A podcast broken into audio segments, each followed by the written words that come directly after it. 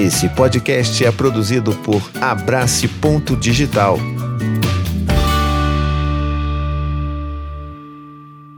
Minha gente linda, minha gente querida, antes da gente ir lá pro episódio, eu quero fazer um pedido. Eu vou estar tá pedindo isso todos os episódios a partir de agora, que é muito importante. O Spotify agora liberou uma nova funcionalidade de você dar cinco estrelas pro seu podcast favorito. Então, poxa, vai lá. Enquanto você tá ouvindo isso aqui, já abre ali ó, o Spotify, vai lá e entendeu? Só taca-lhe os cinco. É, é, é tail, é rapidinho. Você vai lá, cinco estrelas, acabou, não precisa escrever nada. Só vai lá, tá, acabou. É lindo, maravilhoso. E aí você ajuda a gente a divulgar o nosso podcast para mais pessoas por aí, beleza? Toca pro episódio aí.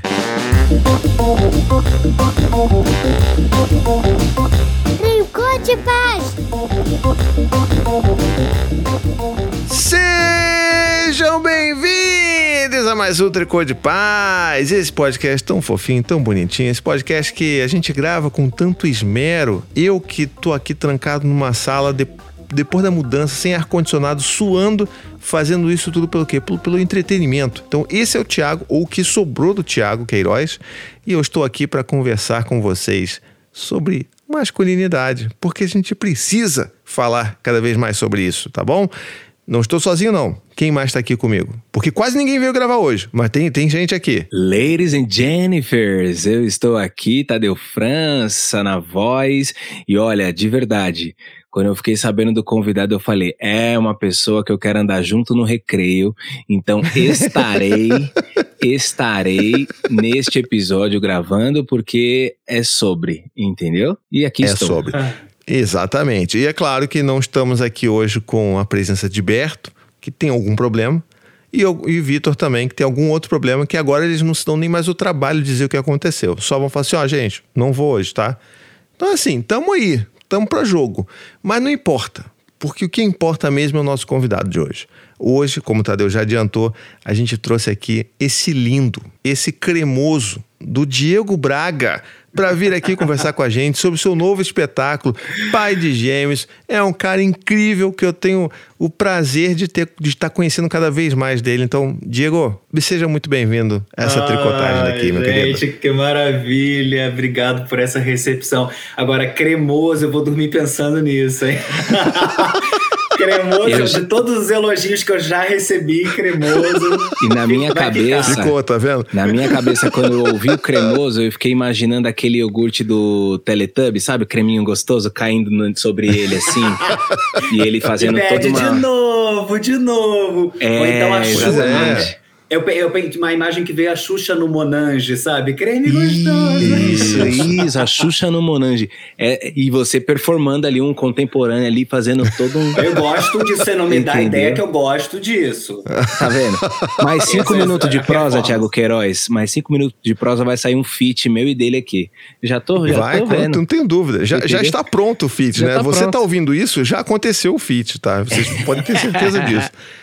E agora, na minha, na minha visão aqui, quando eu falo cremoso, é aquela coisa que quando tem a cremosidade, você morde uma coxinha de frango catupiry, vem aquele, aquele caldinho que você fala, nossa, a vida é boa. Quando você mordia aquele babalu, e aí vinha aquele caldinho e fala assim, nossa, a, a pura é diabetes boa, então... vindo ali no, no, entre os dentes.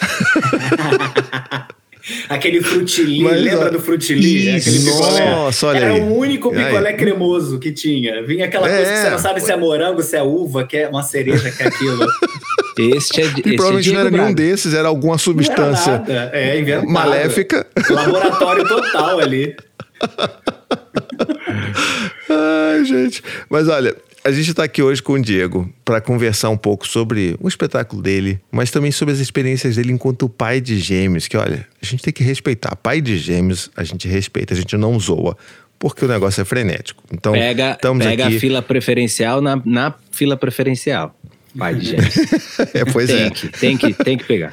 Tem que pegar. E ó, já fica aqui o aviso também que ele e a, e a namorada dele, a companheira dele, Mariana Xavier, ninguém mais, ninguém menos que Mariana Xavier, já passou pelo meu outro podcast lá, o Vai Passar.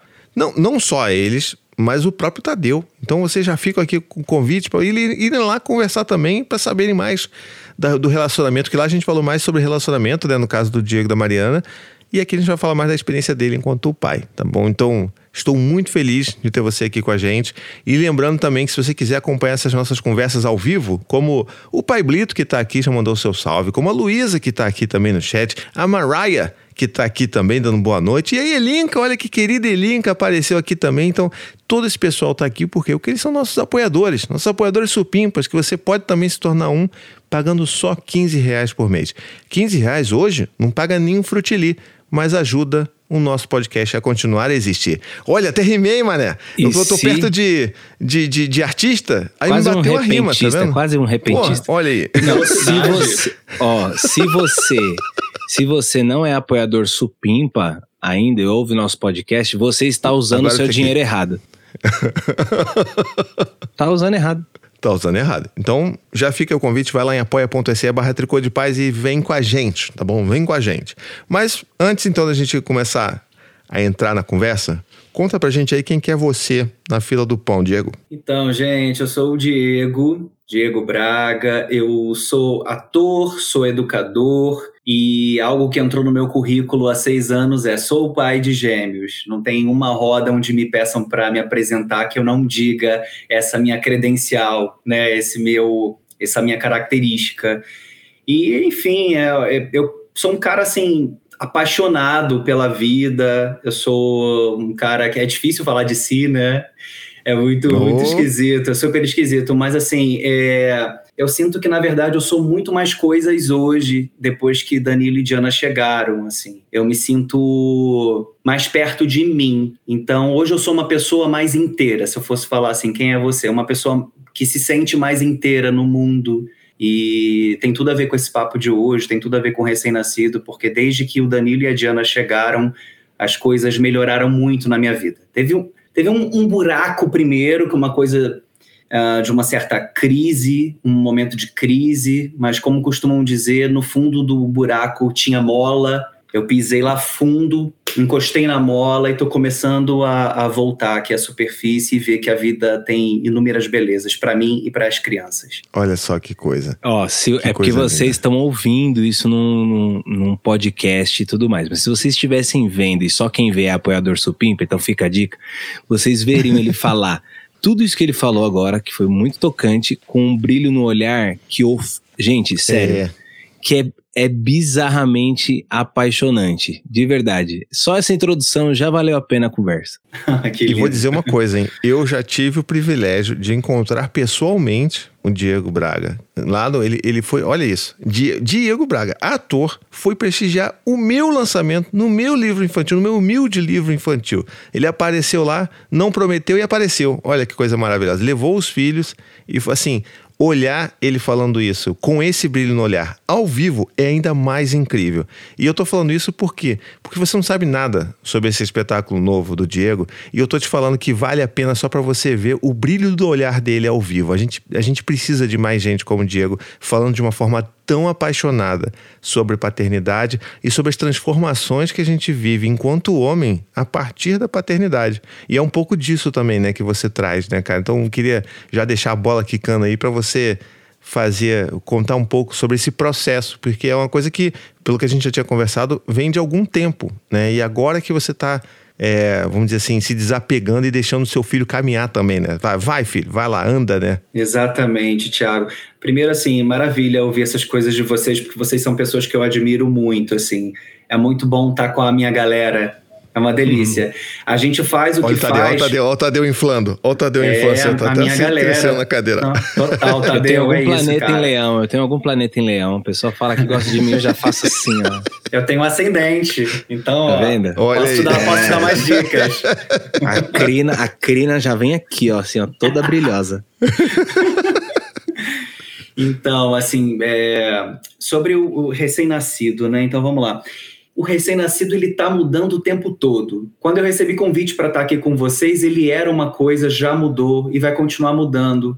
Acho que justamente por ser um, um, um evento, um trabalho que tem Ele tem, ele tá criando vida própria. Quando a gente fala recém-nascido e está caminhando, né, eu uso muito a uhum. metáfora do ser humano para falar do recém-nascido. Esse meu trabalho de teatro. E é isso que está acontecendo. No momento em que eu abri a porta e falei, vai, eu vou começar a falar sobre você. Eu vou falar o seu nome. Nem o nome do recém-nascido eu falava. Eu tinha esse título há um ano e eu comecei a falar tem dois meses. Nem o nome dele eu falava porque vários medos vinham na minha cabeça, que era medo de perder o título, medo de usarem num outro lugar, e medo, medo, medo. No momento em que eu falei, não, eu preciso dizer isso que eu estou fazendo há tanto tempo, eu preciso colocar isso no mundo. E eu abri a porta para ele sair, para ele brincar, ele está virando um monte de coisa lá fora. E eu olho e falo, uhum. uau, você está virando isso, meu Deus, eu vou tentar te acompanhar.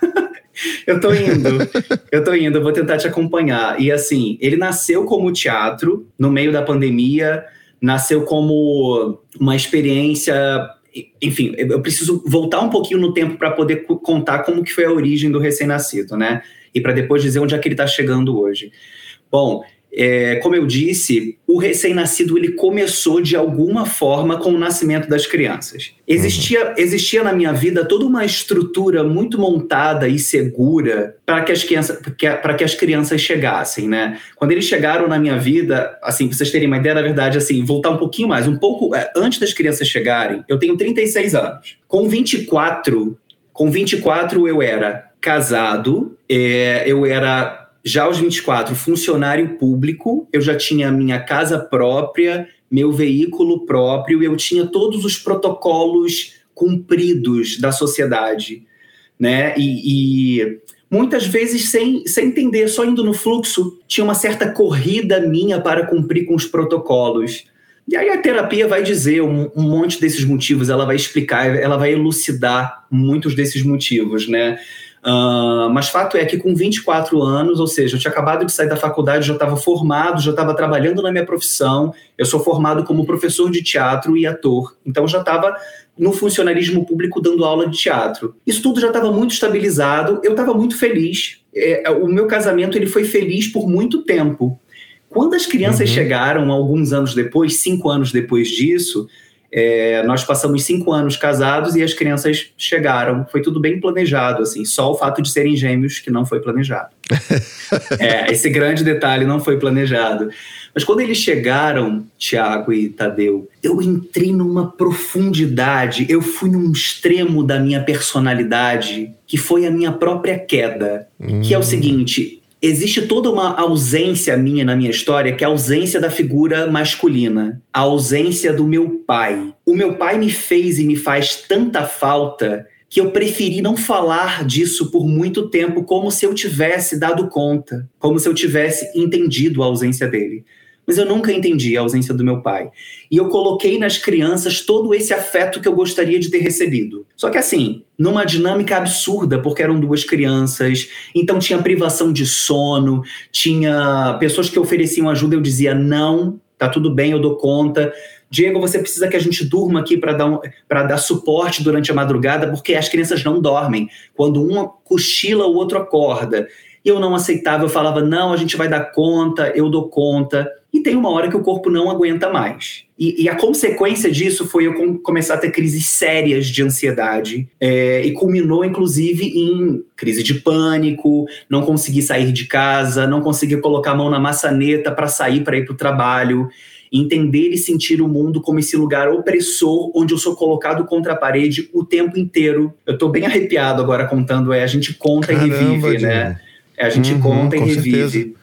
Então eu estava me sentindo muito pressionado, eu parava nas emerg em emergência com muita frequência, com pico de pressão. E aí me questionavam, mas você tem problema com pressão? Eu falava, não, eram episódios. Uma pressão que oscilava uhum. muito, fazer uma série de exames, Holter, várias coisas para o coração e tudo mais. Enfim, eu estava adoecendo seriamente com a forma que eu estava exercendo a paternidade. E, e aí isso tudo me colocou num questionamento de toda a estrutura segura. Porque eu comecei a perceber que não era só a forma como eu exercia a minha paternidade, era um sentimento de infelicidade que havia dentro de mim tão grande naquele momento que eu já não sabia pegar o nó, é, é, o fio. Eu não sabia de onde uhum. começava.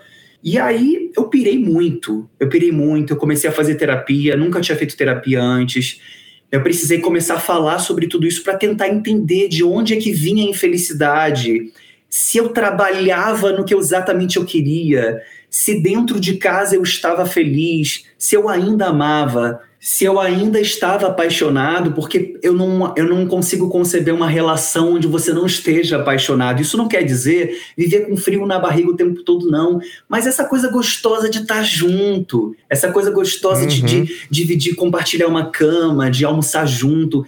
E eu fui percebendo que todas essas coisas elas estavam totalmente reviradas dentro de mim. E aí o que acontece? Depois de eu ter galgado essa montanha toda eu subi essa montanha toda de construção dos protocolos. Quando eu cheguei lá em cima, eu percebi, cara, não está fazendo sentido. E o que não está fazendo sentido é muita coisa. Como é que eu vou fazer agora, daqui de cima, para dizer não para essas coisas que estão me fazendo infeliz?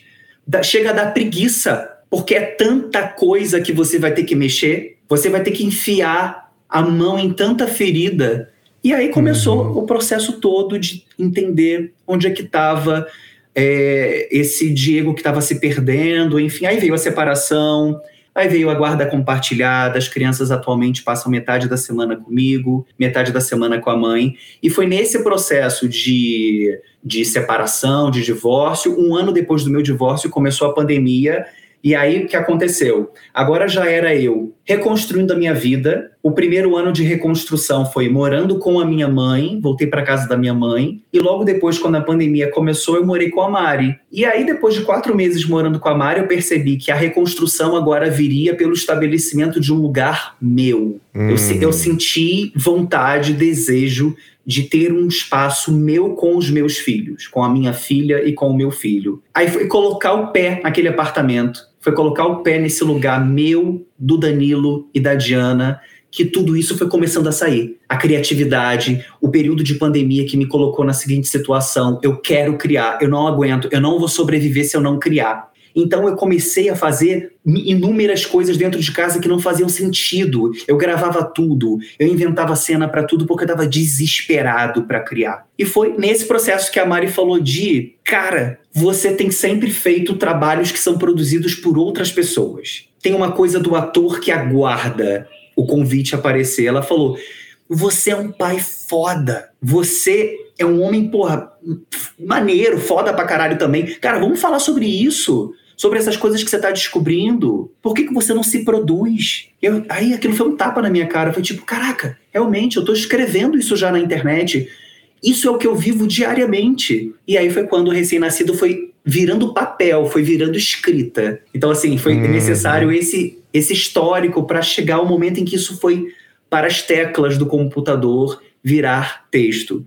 E assim, desse momento que foi agosto de 2020, quando ele virou texto até aqui, ele foi experiência online, onde eu convidava amigos para assistir ensaios abertos. E aí depois a gente começou esse período de pandemia já cessando, o movimento voltando a acontecer.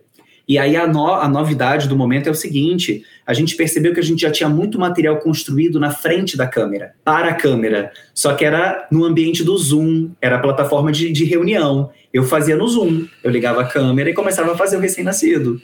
Só que a gente já estava construindo imagens para a câmera. Então, qual foi a última? Que é assim: a gente vai fazer um áudio visual do recém-nascido para concluir Uau. esse ciclo que já começou há um ano e meio atrás. Então, nesse momento, o meu filho recém-nascido, meu terceiro filho, ele tá virando um filme. A gente Caramba, grava em tô, maio agora. Eu tô, eu tô arrepiado aqui, eu tô sem que palavras para ouvir. Que, que, que, que só, só posso agradecer o, o o tamanho da entrega que você tem aqui e, e, assim, agradecer a confiança que você tem na gente de poder abrir uma coisa tão, tão profunda e tão visceral que é um processo seu, da sua paternidade e de como que isso mudou na sua vida e tá aqui com a gente. O, o pessoal aqui tá, tá apaixonado também. Elinka colocou aqui no chat. Que, que, que forte, querido, escutar essa profundidade que você compartilha. A Mariah também.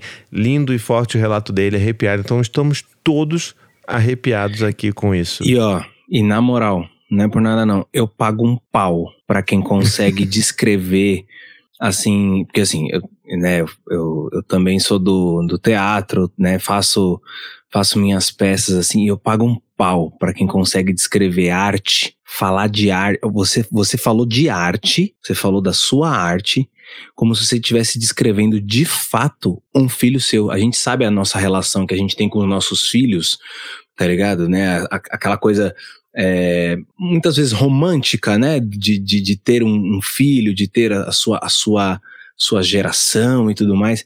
Você falando de arte, cara, de uma produção artística, com um relato tão profundo, assim, que tem tudo a ver com a sua história. Cara, de verdade, paguei um pau. Real. Não, real. Eu tô aqui, tô, tô sério, não, paguei um pau. tá, tá entregue. Só, só levar. Tá, não, mas tá. olha. Vai, vir, vai virar filme? Vai virar filme. Vou, vou, na estreia? Vou na estreia. Entendeu? Isso se, isso se, aqueles, isso se no casting de figuração, eu não aparecer ali segurando um guarda-chuva, fazendo ali um, um, né, um negócio. Poxa, eu interpreto um pipoqueiro como ninguém. Você nunca viu? A cena na praça, o cara da pipoca já, já tem nome, Tadeu França, 34 anos os recém-nascidinhos ao fundo, assim. Isso, isso. Conte comigo. Aí os créditos tá assim, é, vai subindo as letras, tá, Tadeu França as Pipoqueiro Man, né? Isso, Popcorn Man. Isso. Já tá, já tá tendo, já vai ser lançamento mundial isso aí. Total. Agora, muito é, é muito bonito ver quando algo ele vem muito de dentro, né? A gente sabe que nem todas as produções artísticas elas vão necessariamente vir de um lugar tão profundo, tão de dentro. Até porque você vai fazer essa produção e a próxima você vai ter que Olha o quanto que você teve que viver, passar, sofrer, se reconstruir para conseguir né, ter essa, dar vida a essa produção artística. Precisa se viver muito para você conseguir produzir uma coisa desse tamanho.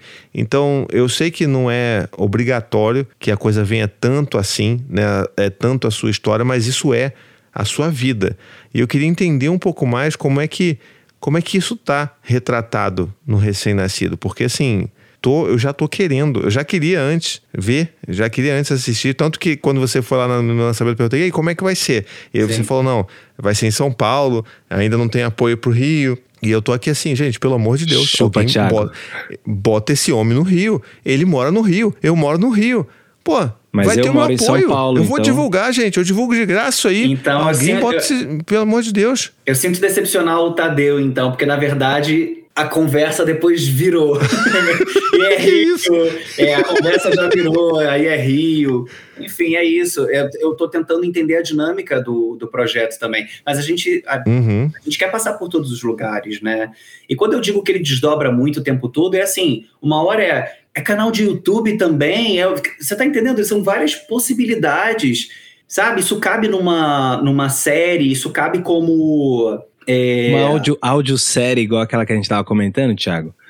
Cabe em áudio uhum. série de, de tipo podcast, meu. Capítulos, alguma é, coisa. Uhum. Eu não sei seriada. se você já ouviu. Se você já ouviu o Paciente 63 com o seu Jorge Amel Lisboa, que é, é bizarramente muito incrível.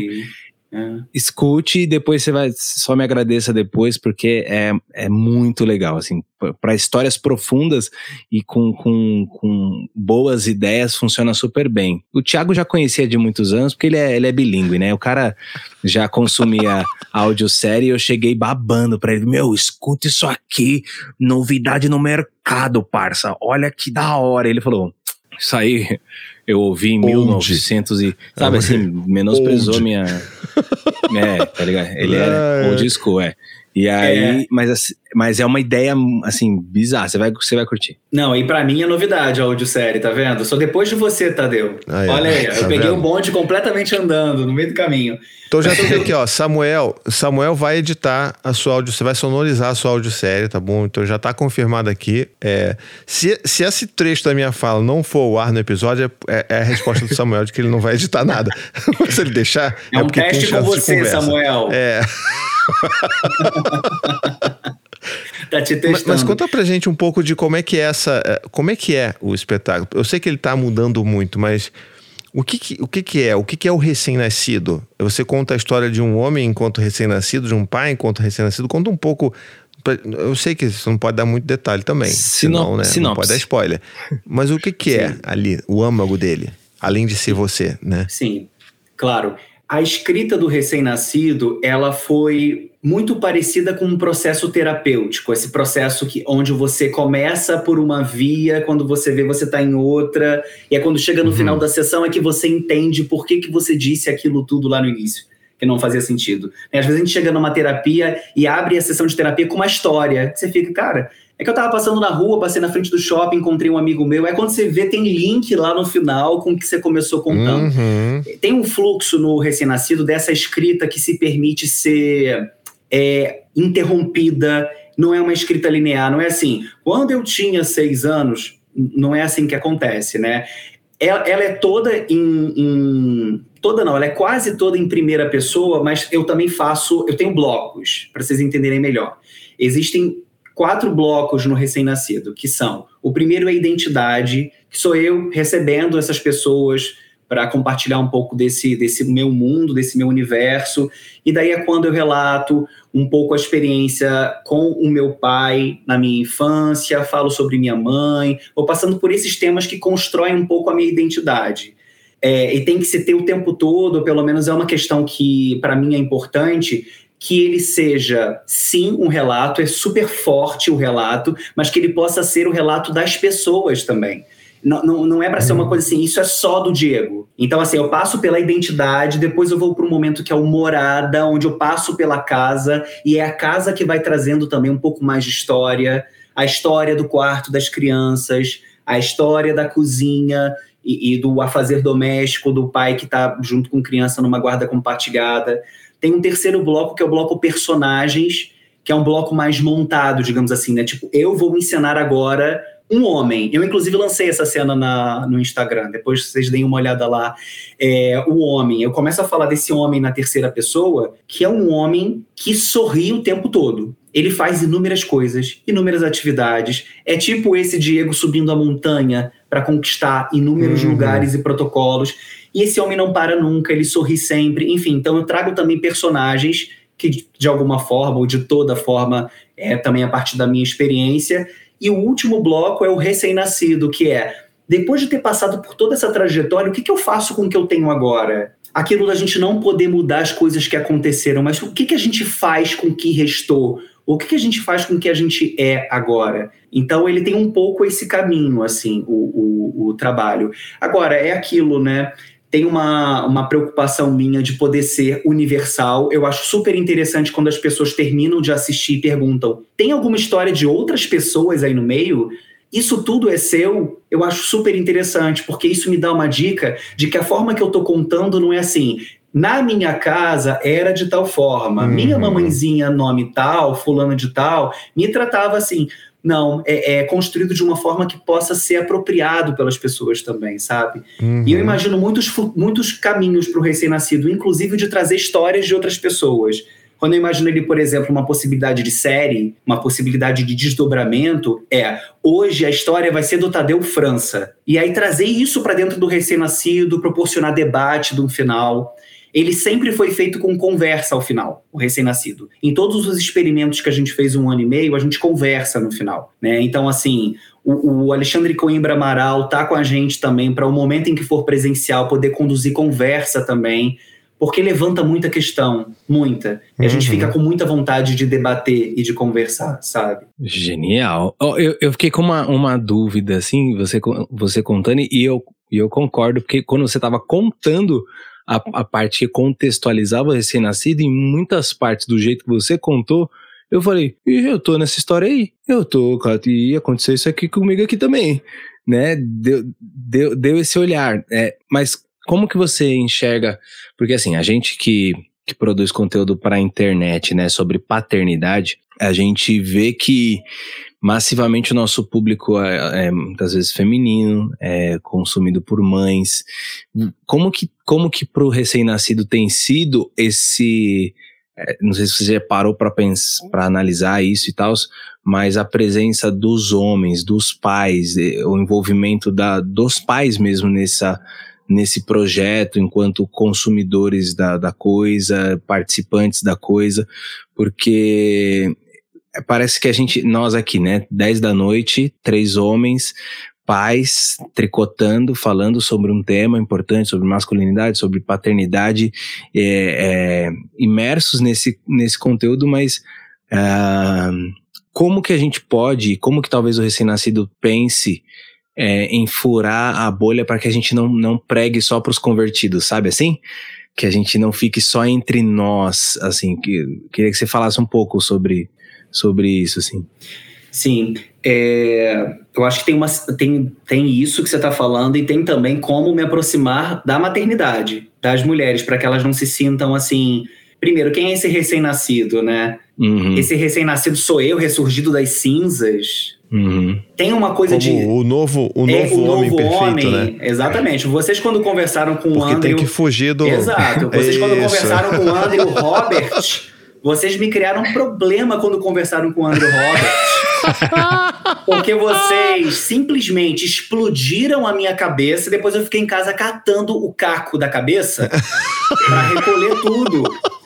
E eu fiquei, e eu fiquei assim, meu Deus, eu não posso ser o Thiago York. e daí, aí eu fui, eu fui pra Mari e falei assim, Mari, eu tô Thiago York, fala por favor.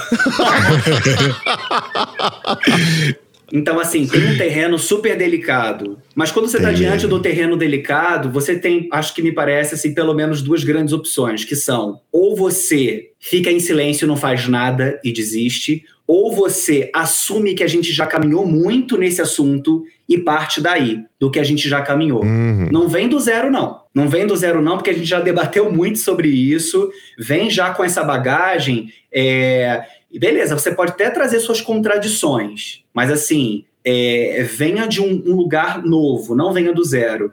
Então tem isso, tem como tem muitas, muitos questionamentos, né? Como trazer as mulheres para mais perto. É, eu estou agora com uma assistência de direção de uma grande amiga minha que está sendo fundamental trazer a energia dela para dentro do projeto, porque era muito do brother, era muito do camarada a minha equipe também era muito. Então, a gente tem a direção musical agora também da, da Alva. Enfim, eu estou trazendo esses olhares também para dentro do projeto, para que a gente consiga falar eh, sem, sem distanciar, né, e, e, tentar incluir as pessoas ao máximo, assim. É claro, assim, ele é essencialmente sobre a visão de um homem que exerce a paternidade, a masculinidade, claro, mas agora tentando trazer um pouco mais a, a pergunta do, do Tadeu sobre esses homens que não são da bolha. Eu acho, na verdade, Tadeu, que ele é muito, ele é muito mais para os homens que não são da bolha do que propriamente para os que são.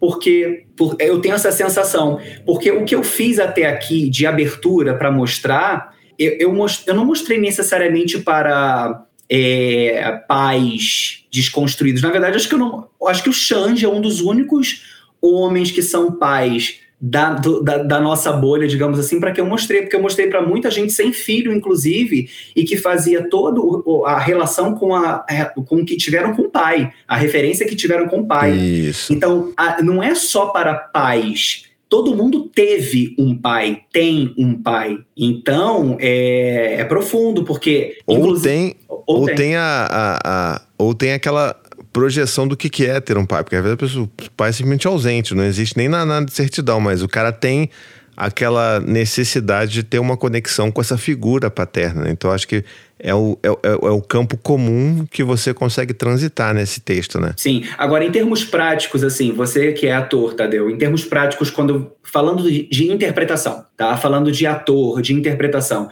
que eu acho que é isso que faz com que eu me aproxime dos homens que não são da bolha, que é eu estou buscando ao máximo um lugar que ele, ele quase é uma não interpretação para que não seja assim, esse cara está completamente montado para fazer isso aqui, porque eu acho que isso já seria um distanciamento muito grande. Uhum, é, uhum. Ele, ele, tem, ele, tem um for, ele tem um formato documental. É você entrar na casa de uma pessoa e a, essa pessoa começa a dizer para conversar com você. É tipo aquele amigo para quem você ligou. É como se fosse aquele amigo para quem você ligou e, e, e, e com quem você começou a conversar. Então, isso, inclusive, agora, como a gente está fazendo a transição de uma linguagem teatral para do audiovisual, isso é a temática que a gente está mais batendo, né? Porque, assim, agora a câmera ela está super perto de mim, inclusive podendo dar close em mim. E eu não sou um cara com formação em audiovisual. Então, tem também a preocupação do ator de não ser grande demais para extrapolar essa tela nessa né, tela do cinema, ficar uma coisa gigantesca, e também para que é, esse lugar da não interpretação me mostre mais como ser humano do que um cara que está num lugar de exemplo, qualquer coisa assim, entendeu? Eu quero me é... mostrar me construindo. É, não, e eu não uhum. termino, quando eu digo o recém-nascido, que é, é, o bloco final, eu não digo assim, então, galera, acho que o mais adequado é seguirmos da forma como eu tenho feito até aqui. Venham, não é isso, entendeu? Genial, genial. É, Aí a gente ia tacar pau aqui. Genial. E, e, não, e assim, você, você contando, é, cai, num, cai num lugar e eu me vi mais uma vez na sua fala, no sentido que eu produzo as esquetes de humor sobre temas da, da, do cotidiano, da paternidade e tudo mais. E muitas vezes nas legendas eu tenho que colocar que aqueles recortes e aquelas cenas que eu tô trazendo e tudo mais elas também acontecem em casa quando eu erro, porque eu sou um homem, eu sou um ser humano falível, né? E que, e que também é, busco melhoria contínua, que os, os meus vídeos e os meus temas, eles também me cutucam, né? Porque a, a gente está numa linha muito tênue de, de, de cair é, nesse lugar de superioridade moral, né? Do produtor de conteúdo de um tema que que é uma ferida, então, para nós que somos os opressores na, na questão do gênero, né? Do, do homem ali e tudo mais, é, o, o ideal para quem oprime é deixar a gente deixar como tá, porque o privilégio é gostoso, é confortável, né? E quando a gente começa a produzir esse conteúdo e, a, e a gente cai nessa linha tênue de, de ficar num lugar de superioridade moral, e isso acaba distanciando também. Então é legal que você tenha essa preocupação quando você falou, puta, legal ele contar isso, porque aí é muito mais fácil de aproximar o cara, que ele sabe que eh, muitas vezes ele né, tem as suas, as suas questões, muitas vezes ele, ele, ele não, não se desconstruiu, não desconstruiu sua masculinidade, ele está construindo a sua paternidade, que ele foi assistir um projeto, um trabalho de alguém que não está tentando cagar regra para ele, entendeu? Tipo, de que você, né, faça assim, faça assim, venha conosco. Isso, isso é fundamental. Acho que é um ponto, assim, crucial para que as coisas deem certo e que a gente consiga, de fato, é, estourar a bolha, né? Sim. Tem, tem uma, uma questão que é a seguinte. Isso tem a ver, inclusive, com a forma como a gente usa a rede social, que foi o que você trouxe, que é assim, quando a gente vai escrever legenda, a gente que produz conteúdo. Teve uma época minha que eu, eu escrevia, eu só escreveria com muitas certezas. Hoje eu deixo os assuntos em aberto, porque eu não tenho é, certeza. Quando eu falar sobre a forma como eu exerço minha paternidade, eu vou falar também sobre a dúvida. Eu não vou dizer para você, é assim que você tem que fazer. É assim que eu tô fazendo, é assim que eu tô experimentando. Eu tô tentando dessa forma. Né? Então, quando eu percebi uhum. que eu comecei a ir para a rede social para falar mais de dúvida, eu não preciso fazer uma legenda que termine numa lição de moral. Eu posso simplesmente abrir uma situação para a gente conversar. Com o recém-nascido, eu quero conversar. Conversar. Você sabe que quando eu imagino, eu, eu eu sou muito ligado em espiritualidade. Eu sou reikiano, eu, eu aqui com o meu cristal aqui do meu lado, me acompanhando enquanto eu faço aqui a conversa com vocês. Eu meditei antes da gente conversar, enfim, tem todo esse Paranauê que para mim é muito importante. E quando eu visualizo o recém-nascido, eu me visualizo muito mais falando do que dentro de cena. Eu visualizo mais, hum. eu vejo muita gente, muita roda, eu não vejo palco e plateia, entendam? Eu acho que o recém-nascido, da forma uhum. como ele é, dramaturgia, ele é só um ponto de partida. Ele é só um ponto de partida. Eu me imagino com pessoas e podendo conversar sobre esses assuntos. Para mim, o recém-nascido cumprindo com isso de promover debate, que a gente possa conversar aí eu, eu, eu tô no lugar que eu imaginei, sabe? E que eu visualizei com os meus cristais aqui. Que incrível. que incrível. Sabe, é, eu, eu quero te, te, vamos dizer, te deixar um pouco mais tranquilo de que eu não tenho. Eu não tenho dúvida de que você não vai cair numa Tiago Iorquização da, do espetáculo, porque eu acho que se tem uma coisa que não falta aí é é senso crítico, né? É autocrítica, de você parar e pensar e entender qual que é o papel disso na sociedade, de você entender que é, é, isso mesmo que você acabou de falar, de lançar as dúvidas, de promover um debate. Então você não tem risco de cair nesse lugar da romantização que é de fato uma é uma, é uma armadilha sedutora, vamos colocar assim, né? Porque se você, por exemplo, saísse para um lugar de que não, vou fazer uma, uma obra aqui que ela seja extremamente romântica, mas também bastante rasa, só para tocar as, as pessoas no coração ali, deixar elas emocionadas e depois eu vou embora e valeu. Você provavelmente ia ter um alcance muito maior, inclusive, mas você não promoveria aquela a sua parcela de contribuição enquanto né, um participante da sociedade de, de, de fazer algum tipo de transformação. Então eu tenho certeza que você não não está indo por esse caminho porque não é da sua natureza pelo pouco que eu conheço você e estou cada vez mais ansioso. Se você veio aqui com o objetivo de construir hype em cima do recém-nascido, você está tendo sucesso, porque eu estou hypado pra caramba. Nossa, que máximo. Você falando aí disso do que eu poderia, poderia tomar um caminho mais simples, eu poderia ter, tomar um caminho que é falar de forma rasa. Porque assim, Tiago, nós somos pais. A gente sabe que qualquer coisinha mínima que a gente faz, a gente já é aplaudido. Eu amarro o cabelo da minha Exato. filha, as pessoas todas fazem fila para me ver, quase querem tirar foto. Então, assim, eu poderia não fazer força nenhuma, só que seria de uma ingenuidade tão grande e seria de uma de uma incoerência tão grande com tudo que eu tenho aprendido, que foi o que eu falei no início, não dá pra gente uhum. partir do início, a gente não, não tem mais como partir do início. Esse assunto já está sendo trabalhado, debatido, a gente leu, a gente foi ouvir, a gente conversou, então a gente vai de outro lugar. Eu não teria condições de fazer uma coisa com tamanha ingenuidade e falta de propósito, assim, sabe? Então, acho que, de fato, estou livre disso.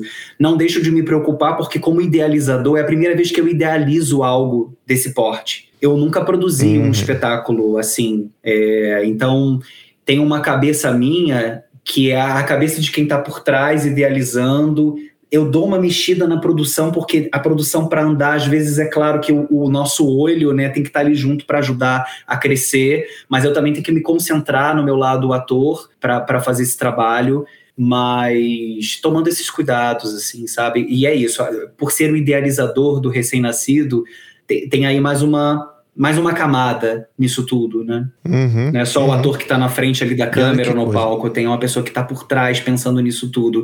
E, e se eu estou ali para falar é, um tantão assim da minha vida, é, é o projeto da minha vida. Até hoje, 2022, é o projeto da minha vida. Então, tratá-lo com um carinho que a obra e que esse recém-nascido aí que a gente está humanizando merece. Coisa Genial. Linda, cara. Genial. ai, sabe, ai. Sabe, sabe, uma coisa que eu, que eu tava pensando aqui? É, quando você trouxe que, bom, até agora você apresentou basicamente para pessoas que nem filhos têm, né? E como que você ainda não apresentou isso para pessoas da bolha, é, tirando o Xande. Sim. É, mas eu fico pensando exatamente em como que, se a gente olhar para nossa sociedade, né? Como que é uma sociedade em que é praticamente institucionalizado a ausência paterna. Né? A gente sabe disso. Eu vivi a minha, você viveu a sua, todos nós em algum momento vivemos, nem que fosse aquele pai que está ali presente, mas ele não era disponível afetivamente. A gente sabe disso. Nós somos uma sociedade que, que tem a, a ausência paterna muito marcada enquanto, enquanto sociedade. Tirando, claro, aqueles exemplos. Né? Nem todo pai, nem todo homem, não vem com esse papo, mas assim, a gente sabe muito bem. Um país que, poxa, tem 5 milhões e meio de, de crianças sem, a, sem o registro do pai no, no, né, na, certidão de nascimento, assim, a gente sabe que essa ausência paterna ela existe e ela é, em até certo ponto, até, vamos dizer, protegida. Né? Porque o cara pode optar não, não fazer parte, ele pode simplesmente não ser pai, quando que não deveria. É, mas eu fico pensando, uma, uma sociedade como a nossa, que tem essa ausência paterna tão forte, é, eu não consigo parar de pensar na importância que é um, um, um diálogo que você está querendo construir, uma história que você está querendo contar, que vai trazer esse lugar do pai que está perdido, mas se encontra. Do pai que passa por tudo, mas se reconstrói. Então, nesse lugar em que está tudo tão ausente em termos de figura paterna, a gente assistir um espetáculo desse, ouvir um texto desse, também nos acalenta enquanto comunidade. Porque a gente precisa de exemplos como esse, a gente precisa de histórias como essa, de conversas como essas, para a gente também ajudar a fazer sentido e contar as nossas próprias histórias de ausências com os nossos próprios pais, sabe? Então é por isso que eu acho que é, é um diálogo muito universal, porque por mais que a gente viva e enxergue essa ausência, por mais que a gente não tenha essa, essa ausência com os nossos próprios filhos, não nesses termos, mas talvez em outras ausências, mas a gente já vivenciou ausências de alguma forma. E isso é uma forma também de ajudar a gente, ou muitas pessoas, a criarem essa consciência, de pessoas que talvez nunca tivessem pensado nisso. É muito louco isso, porque às vezes a coisa que a gente faz aqui, é, por exemplo, o próprio Tricô de Pais, a gente é um podcast que é de pai, falando sobre paternidade, e a gente tem muita gente que ouve a gente que é mãe. Vocês podem ver aqui, você pode ver aqui no próprio chat quanta mãe, quanta mulher tem aqui e quantas pessoas que sequer têm filhos, tem adolescente que ouve a gente, para tentar entender e para tentar fazer sentido do que é essa figura paterna, do que pode ser um pai. Isso é muito doido. A gente fica com essa coisa do que é a nossa vivência, o que é a nossa construção, mas tem muitas pessoas que não têm essa referência e vêm buscar na, na gente, nas nossas histórias e agora na sua própria história, do que, que é ser pai. O que, que é então? Quem é essa figura paterna? De onde ele veio? Como ele está se construindo? E isso ajuda a gente, enquanto sociedade, também a se curar. Então, acho que é fundamental que tenha tudo do teu espetáculo. Tenha, tenha livro, tenha vídeo, tenha álbum de figurinha, tenha card para jogar, uhum. para brincar, tenha tudo, entendeu? Porque a gente precisa promover essa, essa discussão em, em larga escala. Que tenha sabe? show, que tenha show com boneco, bonecão, sabe, com cabeça assim, do Diego. Tipo, tem desenho animado, tem que ter tudo. Isso, exato.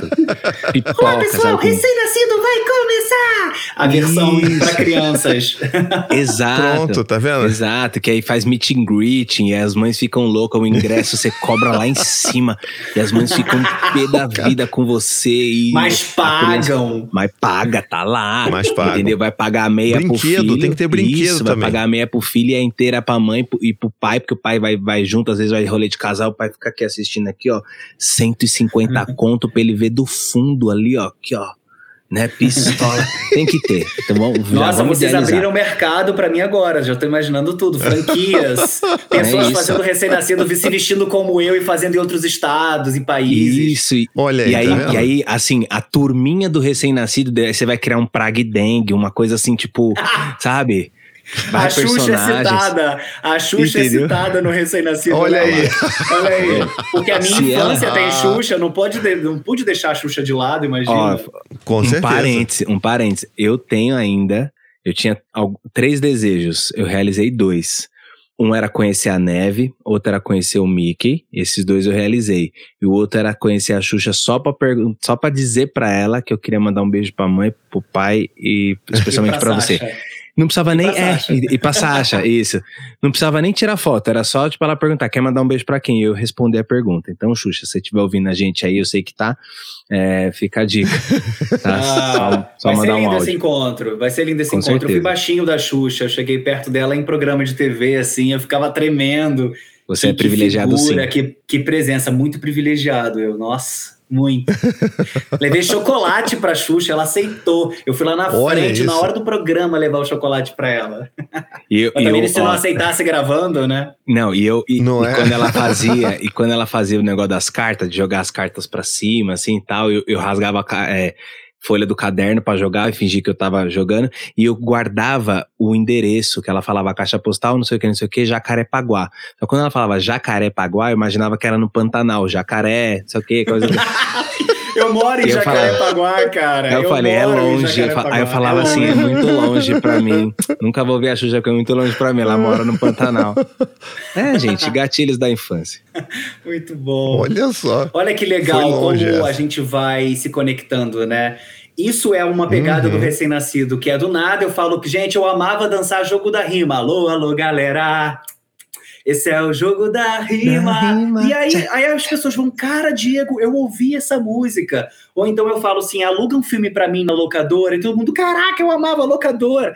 É porque é uma geração, é geracional. Uhum. Entendeu? Uhum. É, é isso. Então, assim, a gente vai ter sempre uma referência um na vida do outro. Isso Nossa, é lindo total. de ver. Isso é lindo Total. de ver. Se eu te escutasse aqui mais meia hora falando da sua vida, um monte de conexão se faria, né? É muito bonito Uhum. isso. É muito. E e isso tem a ver com o que o Thiago acabou de falar sobre a importância de contar as suas próprias histórias. Como é importante a gente contar as nossas histórias. naquele meu momento lá da minha crise, era um momento em que eu não contava as minhas histórias, eu não contava nem que eu precisava de ajuda. Eu não falava nem, é. eu não é. falava assim, tô morrendo, eu nem falava, tô com palpitação, não, eu não falava só quando eu tava caindo ou com os, os, braços dormentes ou a boca entortando, coisas desse nível, assim, é que a pessoa falava, Diego, Caramba, pelo amor de Deus, cara. a gente tem que sair agora correndo pro hospital. Era nesse nível. Era um nível de ficar é, com enrijecido. Eu já tive entortamento dos dedos todos, assim, dos dedos todos. É, é, é, é, punk. Então, assim, se eu não dizia que isso era necessidade de ajuda, quanto mais contar minha história. Oi, vem aqui contar minha história. Uhum. Então, isso de silenciar a própria história, dizer assim, não, ela não serve para ninguém. Essa minha história não serve para ninguém. Isso aconteceu durante um tempo. É quando você resgata isso, e acho que isso para a história de qualquer pessoa, resgatar suas próprias histórias. Isso é muito potente, Thiago, Tadeu, muito. Muito. Tipo, me conta a sua história e eu amo ouvir histórias das pessoas. Eu amo. Eu sempre fui o cara que não se incomoda com a senhorinha que chama puxa conversa no ônibus. Nunca tive problema. Todo mundo sacaneia essa vovó, né? Todo mundo sacaneia. É aquela, aquela, aquela velhinha chamou, me começou a contar uma história do nada. Eu adoro embarque, eu pergunto. Nossa, eu, e assim, eu tô rindo porque eu, eu já fui mais. Hoje eu sou um pouco mais controlado, porque em muitas coisas eu, eu, eu me, me enxergo naquele lugar eu, ou não, eu, eu penso na educação pelo exemplo, então não quero que meu filho veja eu, eu agindo de tal maneira. Mas eu já fui esse cara que mete o fone e, e finge sonolência para Pra só não dar assunto ou responde o básico. Sabe assim? Você responde o básico. Cena, porque aí a pessoa vai começar a contar, a pessoa vai começar a contar e começa a contar, e do nada você, você tá no assunto do ônibus, que é incomum com vocês, cinco minutos depois você já tá ouvindo que ela vai fazer um exame do triglicérides, que não sei o que. e é um pouco do etarismo da nossa juventude é, depois da, da conexão. É, essa não paciência. É, essa não paciência do, do, do, da coisa da internet. Então a gente só quer ouvir e nos conectar com aquilo que nos interessa tal. Eu já estive nesse lugar. Depois da chegada dos filhos mudou, assim, muito. Já, já me vi é, reparando né, nisso, assim, que você, que, que você contou é bizarro. Já, já tô adiantando, porque assim, minha mãe, né, Dona Zélia, te amo mãe, ela tem essa coisa, hoje ela tem 69 anos, ela tem essa coisa do que me irritava muito na, na, na adolescência, que era, vamos no médico. E aí eu levantava para ir no banheiro e voltava, todas as pessoas do ambiente estavam me olhando assim, ó, esse é o menino que vai operar da ginecomastia. Olha lá, esse aí é o menino que vai, que tem que ter fimose. Caraca. Esse aí é o menino que tem. Que as pessoas já sabiam minha vida, porque minha mãe já tava, que é calor, né? É, não, porque eu trouxe esse menino aqui por causa disso, disso, disso, disso. E minha mãe gosta de conversar, ela conversa, faz amizade. E todo mundo, né? E eu. Ai, meu Deus. É, é que ela não escuta tricô de paz, porque ela ia ficar sentida de eu relatar isso aqui. Mas eu tô relatando assim num, num tom saudosista até. Porque eu lembro de muita história engraçada. Então acho que eu fui criando essa coisa assim de tipo, não, não, não vamos assuntar, não vamos assuntar, só quero ser atendido e ir embora daqui, né? E fui levando um pouco pra vida adulta. Com a chegada dos filhos, eu tô ressignificando isso. Você com a minha mãe daria, assim, horas e horas Nossa, de história. Nossa, quero muito conhecer. Com é certeza. Zélia. Zélia, dona Zélia. Dona Zélia, vamos bater um papo. Vamos pro ônibus bater papo. É, é isso. Você sabe o que está acontecendo comigo agora na, na pandemia, agora esse momento que a gente está indo pra rua, que é eu tô muito carente de falar, agora sou eu velho. Gente, eu sou velho agora porque eu começo a falar e, tipo, em cinco minutos eu tô num coisas muito íntimas minhas. porque eu tô querendo muito conversar.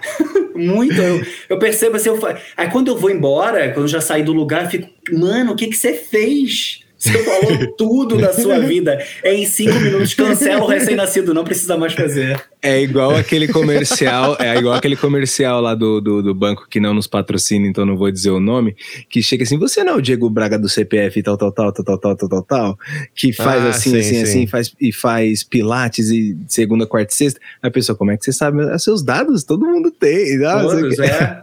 Os meus dados estão por aí, tô é jogando tipo os meus dados. Quase começando conversa com CPF. para vocês verem como é que essas histórias conectam a gente, né? A, a nossa apoiadora supimpa aqui, Fernanda Cocarelli, botou aqui no chat há um tempo atrás o que era esse jogo da rima e por que é que eu cantei juntinho a música. A pessoa nem sabe por quê, mas cantou junto com vocês enquanto vocês falavam aí. E eu tenho certeza que um monte de ouvintes nossos deve ter também falado assim, mano, de onde veio esse negócio? E é tanto que ela depois ela se lembrou e falou assim: ó, lembrei, era a música da Xuxa. Gente. Eu realmente nem lembrava disso. Não, e é uma então, história linda que eu tenho com o jogo da rima, que assim, o jogo da rima, ele foi. é, eu tinha oito anos. Que foi o lançamento da Xuxa. Depois eu acho que ela relançou com Xuxa só pro baixinhos e tal. Mas na época eu tava na segunda série, que hoje se chama terceiro ano. Na segunda série, eu com oito anos, a minha professora ia fazer uma festa, a tia Márcia. Eu conto isso também. A tia Márcia ia fazer uma festa e ela queria muito que a gente dançasse. Mas a tia Márcia não sabia dançar para ajudar a gente. Aí eu falei assim, tia Márcia, eu sei dançar. Olha, com oito anos, já. Hoje eu fico dançando no Instagram.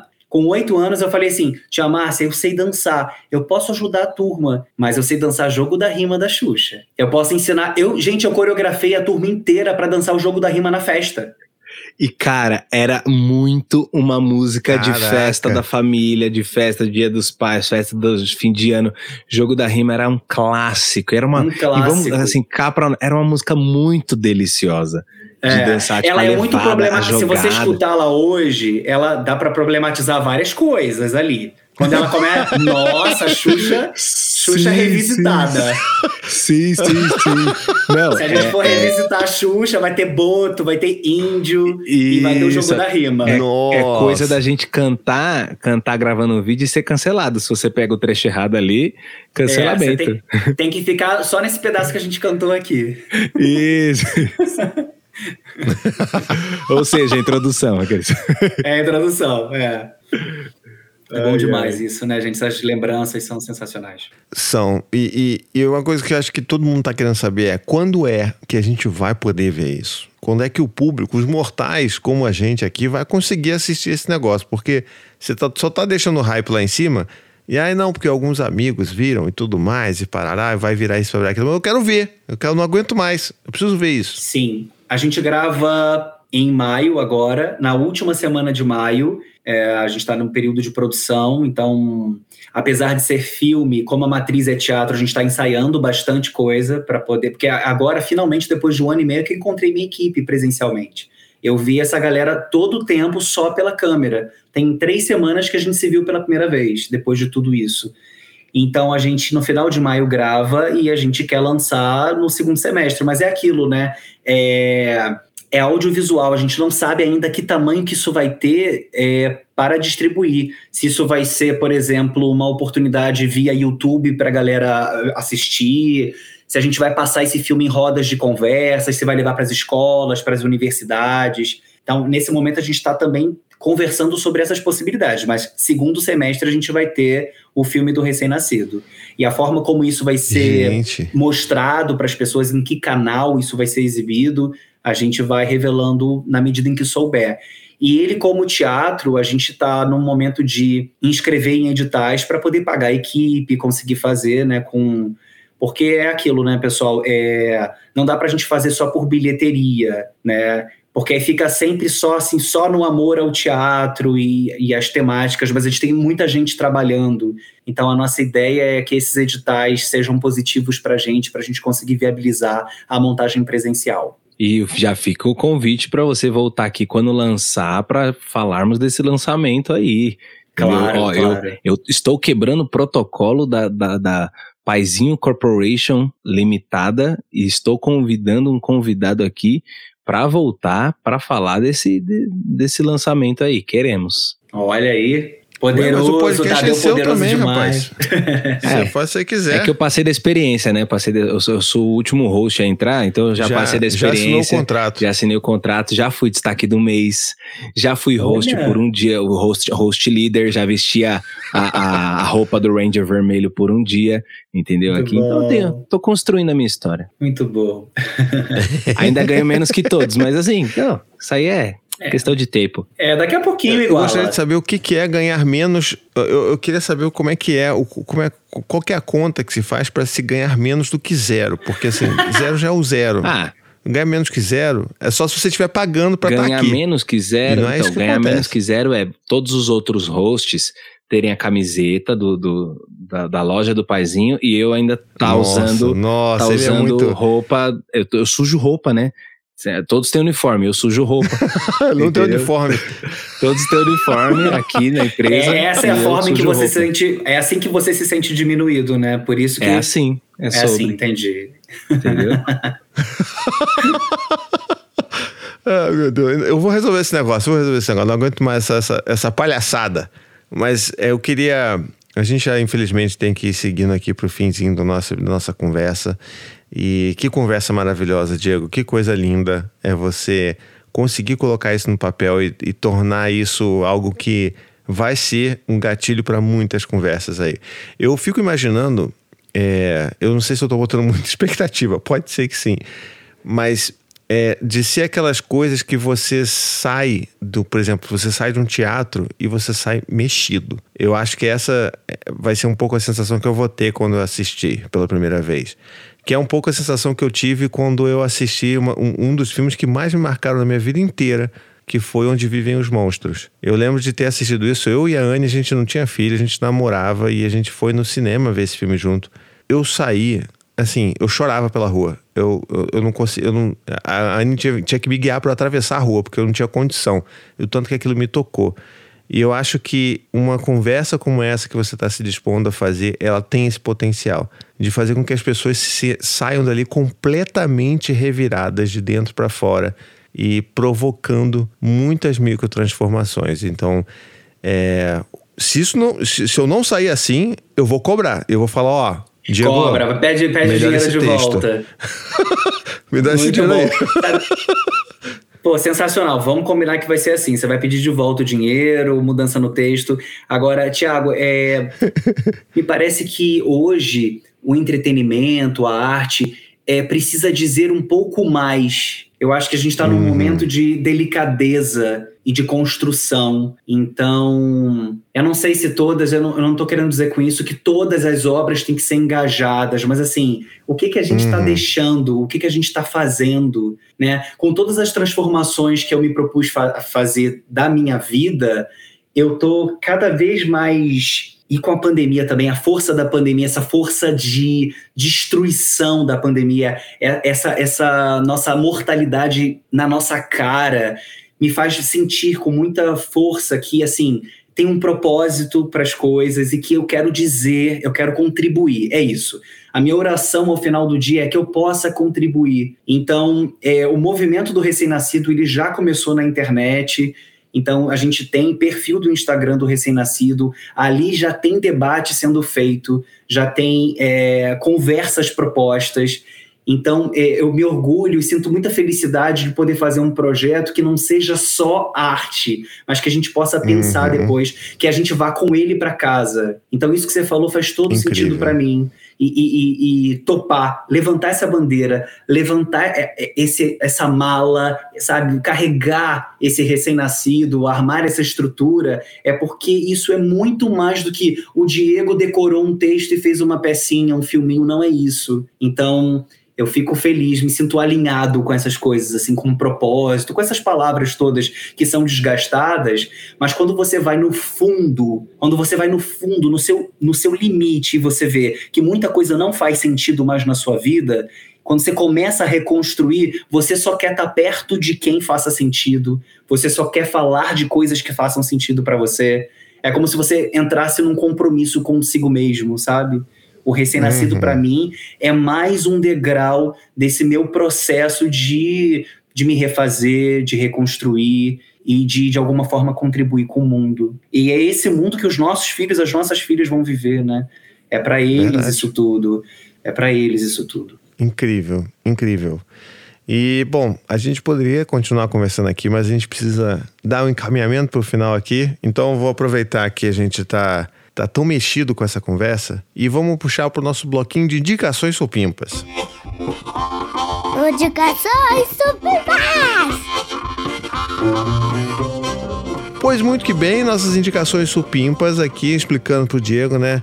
Que é novo aqui, pelo menos nesse podcast, não vai passar, não tem indicação, então a gente não deixa os nossos convidados nessa saia justa. Aqui a gente tem esse nosso bloquinho que a gente pede pro nosso convidado, para todo mundo, trazer uma Pode ser uma série, pode ser um filme, pode ser um livro, pode não ter absolutamente nada a ver com o tema que a gente está conversando aqui, mas é alguma coisa que você gostaria de compartilhar com a nossa audiência. E eu quero começar aqui falando, dando dois, duas indicações. São quase alto jabás, mas eu quero fazer porque a primeira é justamente o, o episódio que você participou com a Mariana Xavier lá não vai passar. É uma conversa potente, incrível. As pessoas ficam de alma lavada quando ouvem aquela conversa, como ouvem a forma tão, né, tão madura e, e, e, sabe, consciente de como se vocês conseguiram construir essa relação entre vocês dois e como que isso é saudável, como que uma relação, ela, ela né, a princípio, ela deveria fazer bem para todo mundo que está envolvido nessa relação. Né? Então, como que isso é bonito de ver vocês construindo. É, e o meu segundo, vamos dizer assim, minha segunda indicação é um podcast da casa, que é o podcast do Alexandre Coimbra Amaral, né? O nosso querido Xande, tão Minha amado. Minha nossa. Cartas de um terapeuta. Se você não assistiu, não ouviu, vai lá ouvir.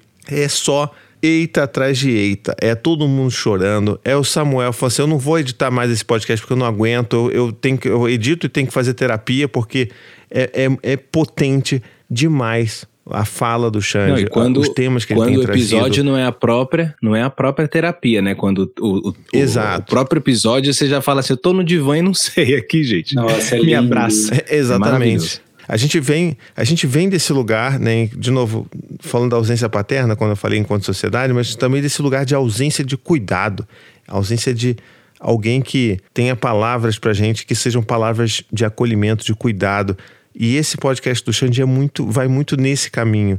Você ouve, você se sente abraçado, você se sente ali, deitado no colo do Xande, enquanto ele está conversando com você. É uma coisa muito afagando linda, muito a sua incrível. cabeça. Eu tenho um orgulho exatamente, dedilhando ali os seus cabelos, os seus fios de cabelo. Então assim, é maravilhoso, não é só porque é meu amigo, mas é maravilhoso. Todo mundo deveria estar assistindo, ouvindo. É Carta de um Terapeuta. Já bota aí, já, já ajuda a divulgar também. Muito boas as indicações.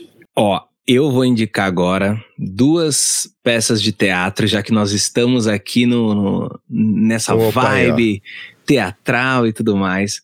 Eu, a primeira peça que eu quero indicar é a peça que eu fui assistir no meu Vale Night depois de dois anos e meio praticamente, é, Vale Night eu com a gata, com a minha parceira, Talita, a gente nunca tinha feito um Vale Night sem os filhos e a gente foi assistir a peça da Samara Filippo com a Caroline Figueiredo, é, Mulheres que Nascem com os Filhos, que está em cartaz agora aqui em São Paulo até o dia 5 de junho. Eu não sei, não sei quando sai esse episódio aqui, mas até dia 5 de junho, sexta, sábado e domingo, no Teatro Nair Belo.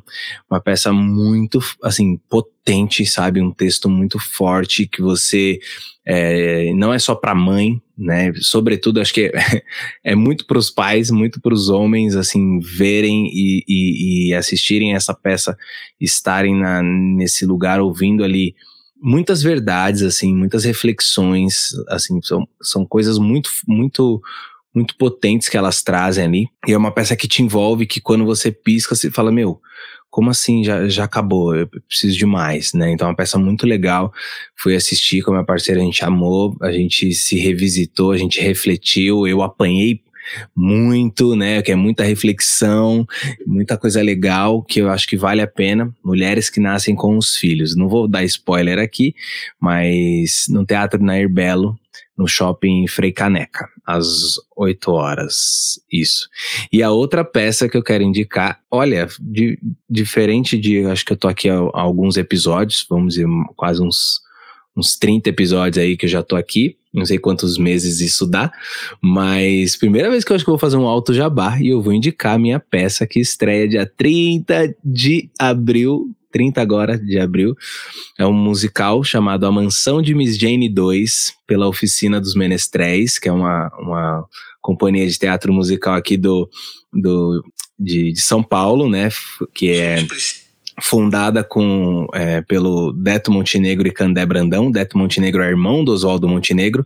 Então eles vieram para para São Paulo com a Companhia dos Menestréis e aí criaram a oficina, que é uma, uma escola aqui de São Paulo, que é como se fosse uma academia de, de arte. Então, quando você vai para academia exercitar músculo, na oficina dos Menestréis você exercita a arte. Então, é para pessoas de qualquer idade, faixa etária, profissão, enfim, e a gente... E é São é, Paulo os, capital, Tadeu? São Paulo capital, São Paulo capital. E aí Legal. os alunos desse, dessa companhia é, treinam, fazem e aí montam um, um espetáculo, né, um musical de, de tipo fim de curso, vamos dizer assim. Só que esse, esse musical que eu vou apresentar é com a companhia mesmo, é uma galera selecionada, a gente tem a nossa participação ali, né, que, que ganha no Sim. final, né, o, o, o, paga boleto. Então é uma galera Sim. ali selecion, selecionada.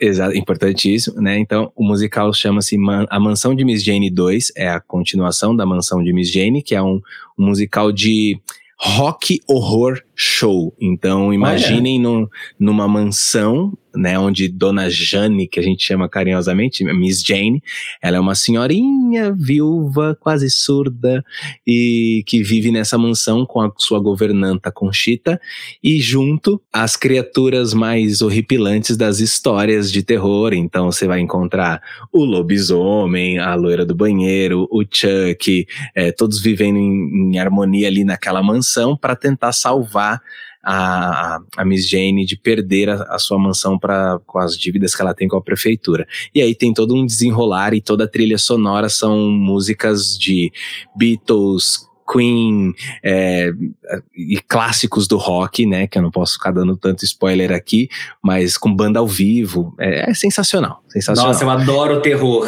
Uma característica é que eu adoro e, terror. E, e Vejo é, menos é assim, hoje, mas adoro. E é, e é a, a para quem tem filho também, é falar assim, ah, mas é terror, vai passar medo. Não, é tipo um, um traje comédia. Tem, tem drama, tem muita comédia, tem os monstros, né? Assim, a, a, os personagens que são monstros, mas com a, com a levada não, te, de, não de te assustar como um filme te assusta. Até porque é, no teatro é, é bem é, é, é, bem mais difícil você dar o susto que você dá num filme de terror, porque você é, tá vendo tudo no teatro, tudo acontecer uhum. na hora, né? Tudo ao vivo ali.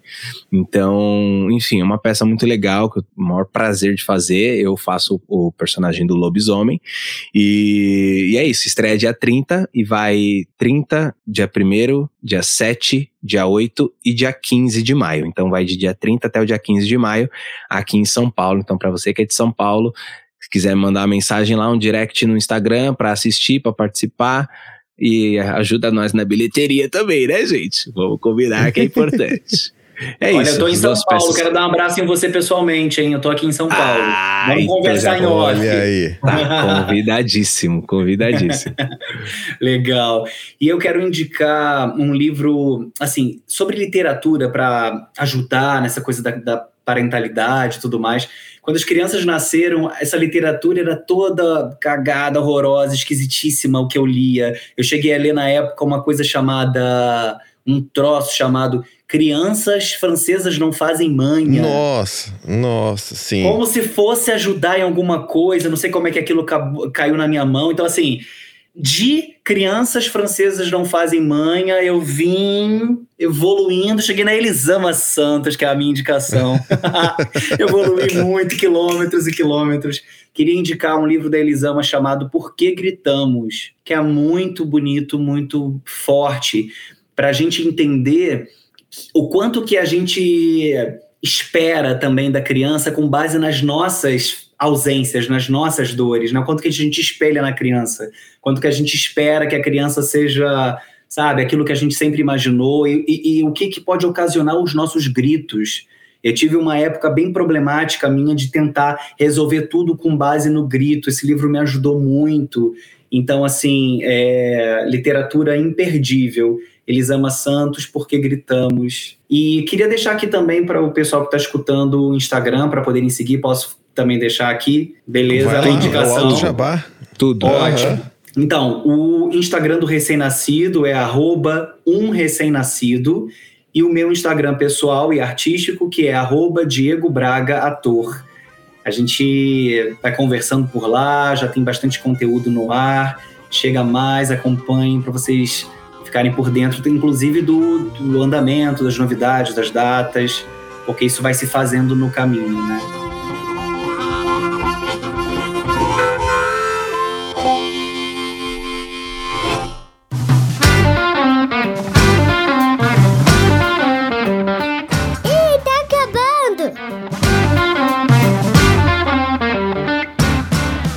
Então chegamos aqui a mais um final de episódio. Que, que conversa linda, que coisa maravilhosa. Que homem, que homem. Só revolta, hum. Eh, só, só, só, reforça que homem. O, o que eu chamei ele lá no início, que é cremoso. Que homem cremoso é Diego Braga.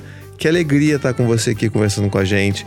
É, assim, pode contar sempre com a gente para ter todas essas conversas, para a gente estar aqui, para a gente se apoiar, porque a gente precisa cada vez mais falar sobre essas coisas. Então, é, as portas estão sempre abertas para você, estão escancaradas para você, Diego querido. E que a gente consiga passear pra caramba e sair junto no recreio toda hora, como o Tadeu fala. Porque você é um cara especial. E que bom que você passou por tudo isso, se transformando e tá aqui hoje com a gente, cara. Que bom. Todos nós temos as nossas histórias e a gente pode muito bem compartilhar nossos desafios para construir algo melhor, né? Então, parabéns aí pelo seu trabalho. E eu espero muito que vocês aí tenham curtido. Se vocês gostaram, não esquece de compartilhar também esse episódio. Manda pro, pros amigos, manda no grupo do Zap, ajuda a gente, divulga. Segue a gente também nas redes sociais, lá no arroba Tricô de Paz, em qualquer lugar, é tudo Tricô de Paz. A gente vai junto nessa caminhada, tentando né, mudar um pouquinho o mundo, um pouquinho de cada vez, fazendo com que os homens entendam o seu papel dentro da sociedade, então, principalmente os pais. Então, estamos junto nessa. E com isso, fica aqui o meu agradecimento a você que ouviu até o final. Aqui você também que é o nosso apoiador. Nossos apoiadores estão aqui até agora assistindo a gente ao, na, na, ao vivo aqui na gravação. Então, um beijo grande para todos vocês. Até a próxima e tchau, tchau. De deixa eu agradecer também aqui sim, rapidinho sim, a vai, vocês dois. Vai, vai você vai ter, você vai ter a sua, a sua, a sua, o seu desfecho. E assim, pessoal, ele vai fechar este episódio, porque esse cara. Pronto. A, a cremosidade. Então, ladies and Jennifers, muito obrigado. Até a próxima e tchau, tchau. Com a voz Diego Braga. Quero agradecer muito vocês dois mais uma vez por esse momento. Tiago, eu te acompanho há muito tempo na internet e estar essa noite conversando com você, assim como meu amigo, cara, isso me faz assim, nossa, ficar muito emocionado. Eu te seguia, eu te acompanhava, eu lia as coisas, mas tem a, a distância, né? A própria distância da internet, uhum. que é tudo virtual. E agora tá com você compartilhando essa noite junto com o Tadeu. Eu tô me sentindo em casa. Muito obrigado por me fazer sentir assim. Um beijo em vocês dois, em todo mundo que tá ouvindo a gente. E com isso a gente termina essa conversa linda e maravilhosa. Tadeu, você mora aqui. Diego, você mora aqui. Tá todo mundo aqui. Vocês são lindos, são, são importantes, são maravilhosos, são especiais. Vocês moram vocês. aqui e não pagam aluguel. Um beijo. um beijo, gente. Beijão. Beijo, tchau, gente. Tchau, tchau. Tchau, tchau.